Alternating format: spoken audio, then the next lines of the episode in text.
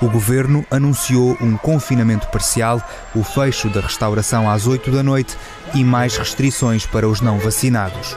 Outro dos alvos tem sido os espaços de diversão noturna. Viva! Está com o Expresso da Manhã. Eu sou o Paulo Baldaia.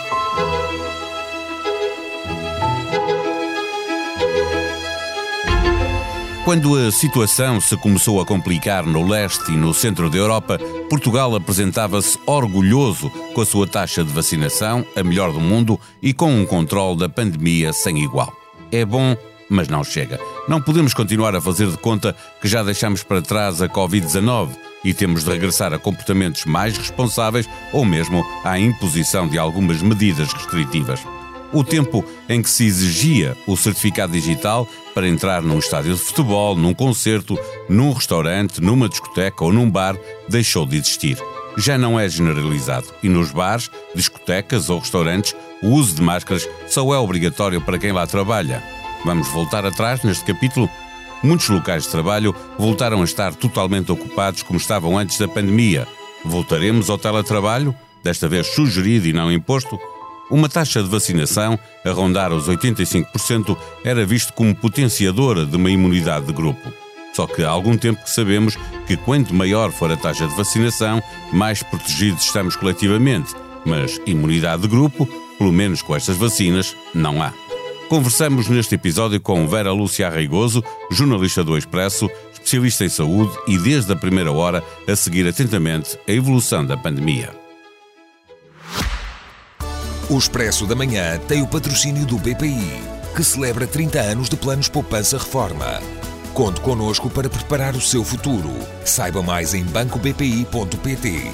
BPI SA, Grupo CaixaBank. Viva Vera, a pandemia continua por cá, já não é tão grave por causa dos níveis de vacinação, eh, mas se temos de nos habituar a viver com ela, isto vai ter de significar que no outono e inverno vamos ter de mudar de comportamento, ser mais defensivos? Bom dia, Paulo. Sim, infelizmente. Uh, é essa a realidade que, que nos espera. Uh, aliás, já, já, já teríamos, não só pelo efeito da gripe, porque, como sabemos, todos os anos é um dos perigos que nos aflige e que sobrecarrega o Serviço Nacional de Saúde. Este ano, à semelhança do, do, ano passado, temos também agora a Covid, sendo que desta vez não temos que estar tão preocupados na medida em que uh, temos a vacina, uh, estamos neste momento já até com o reforço de segurança para a população uh, mais suscetível à gravidade do SARS-CoV-2, mas de facto, ainda assim, vamos ter que, que mudar alguns comportamentos, espero eu que não muitos, aqueles que nos foram ensinados como sendo essenciais não só para este vírus, mas como para outros vírus respiratórios, a etiqueta respiratória, o guardar algum distanciamento uh, das outras pessoas, portanto, o físico, quando, quando estamos mais próximos ou em sítios com uma, mais aglomerados, uh, e a limpeza das mãos.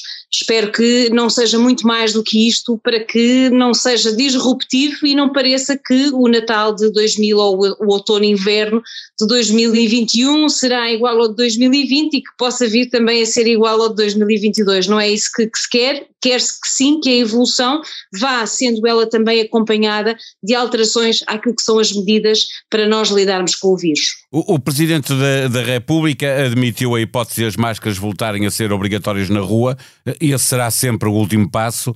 Ainda assim, significa que a lista de locais em que é obrigatório o uso de máscara vai voltar a crescer? Estou a pensar, por exemplo, em eh, discotecas ou, ou, bares, restaurantes, onde desapareceu eh, e pode voltar a aparecer essa obrigatoriedade.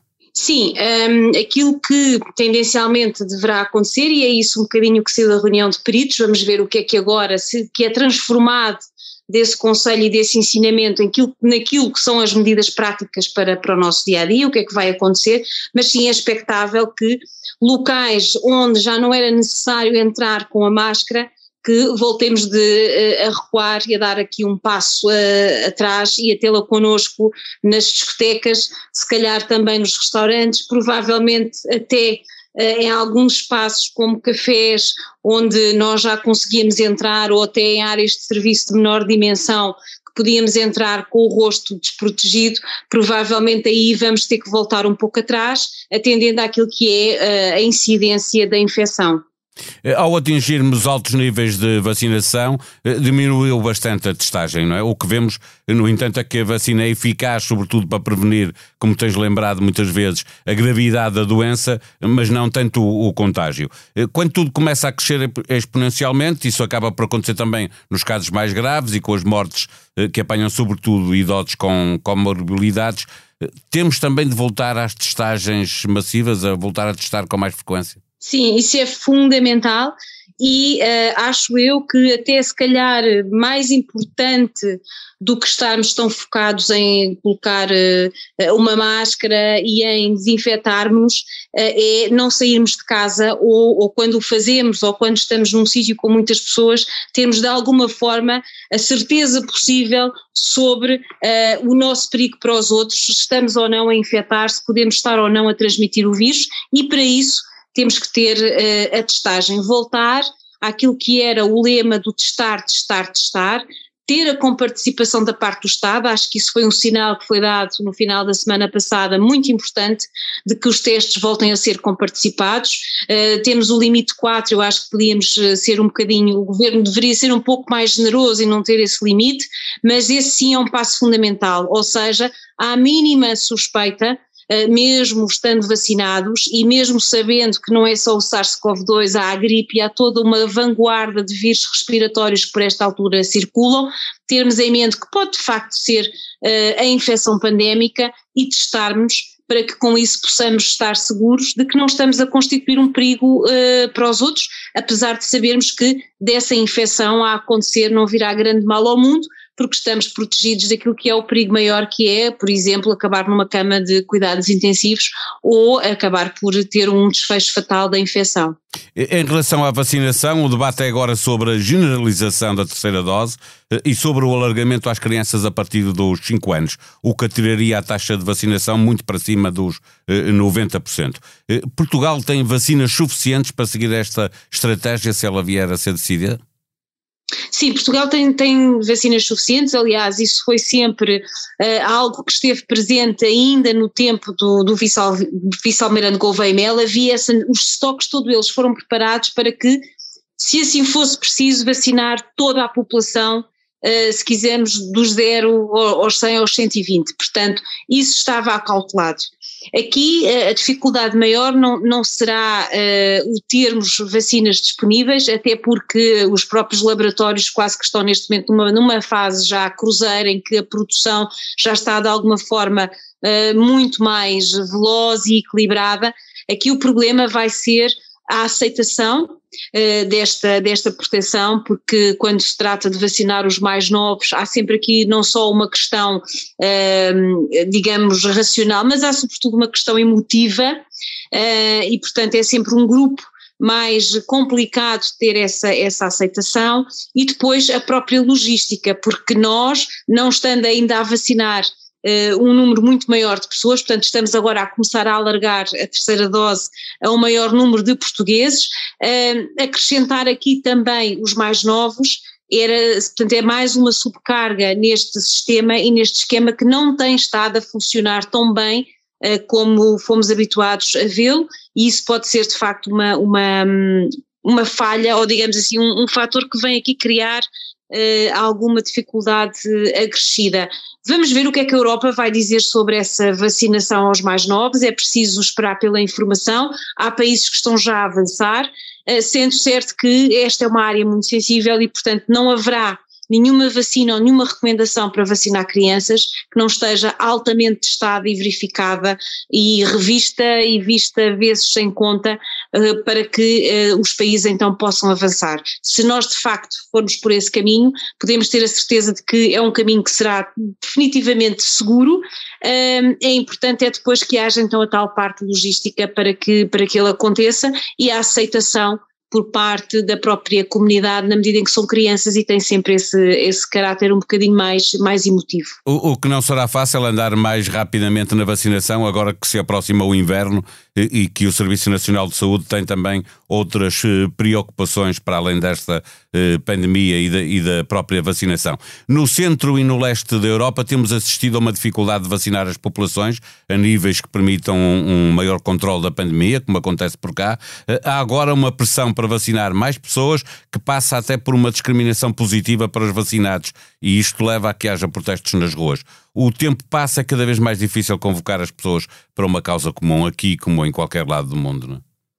Sim, há fadiga, mas eh, eu acho que aqui Portugal é um exemplo para todos.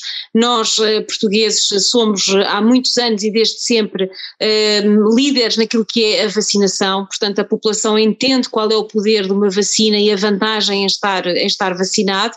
Não acontece noutras, noutras partes do mundo e, de facto, são governos que têm que tomar medidas de força, e isso é uma medida de força, impor uma vacinação obrigatória é uma medida de força, na medida em que são raros os países no mundo, e não sei se haverá eh, mais do que dois ou três, provavelmente até menos, onde é obrigatório e onde há vacinas obrigatórias. Eh, a ideia não é essa, é que as populações entendam a importância uh, e, e, a vantagem que é ter uma vacina, mas nesses países uh, tem, tem que ser esse o caminho, caso contrário, nós não vamos de, maneira nenhuma conseguir baixar a circulação do vírus e ao não baixar a circulação do vírus não conseguimos, não conseguimos controlar a, pandemia, não é? E entrar na tal fase de endemia que, que todos queremos. Uh, por cá nós temos esse problema, que é o número de profissionais que serão necessários para, digamos, correr a mais esta frente de, de, vacinação, porque como dizia bem Paulo, nós vamos entrar numa época em que há uma grande pressão já desde sempre eh, nos Serviços Nacional de Saúde e aqui sobretudo nas enfermarias, nas áreas das medicinas e da medicina interna, com muitos idosos que têm outras doenças e que descompensam só pelo simples facto de estar frio, as casas em Portugal não são bem digamos, climatizadas e aquecidas e não precisamos ter aqui o inimigo do SARS-CoV-2 ou da gripe, basta-nos o tempo frio para que aumente a procura e a subcarga nos hospitais e, portanto, os profissionais têm que estar aí para prestar esses cuidados e não podem, portanto, de alguma forma estar na vacinação. Essa é, é, é também uma, uma dificuldade acrescida. Uh, que outros países, se calhar, não têm em termos de recursos, têm em si em conseguir ter a população para, para que se vacine, o que por cá não aconteceu, e ainda bem. Na página dos podcasts do Expresso encontra hoje uma novidade. Perguntar não ofende passa a estar em expresso.pt. E para começo de conversa, Daniel Oliveira entrevista o secretário de Estado dos Assuntos Parlamentares, Duarte Cordeiro. Do Afeganistão chegam-nos notícias do governo talibã que pediu às televisões para não transmitirem séries com mulheres. O pedido, que é mais uma exigência para que as mulheres não sejam protagonistas, foi feito pelo Ministério da Promoção da Virtude e Prevenção do Vício. Também daquele lado do planeta, a informação revelada pelo Financial Times a arma que a China testou em julho é mais avançada do que aquelas que estão a ser desenvolvidas pelos Estados Unidos ou pela Rússia. O míssil foi disparado a uma velocidade cinco vezes superior à velocidade do som. Nunca antes tinha sido conseguido. O Expresso da Manhã é um podcast diário que pode subscrever no Spotify ou na Apple Podcast. A sonoplastia deste episódio foi de João Luís Amorim. Tenham um bom dia, nós voltamos amanhã. Até lá.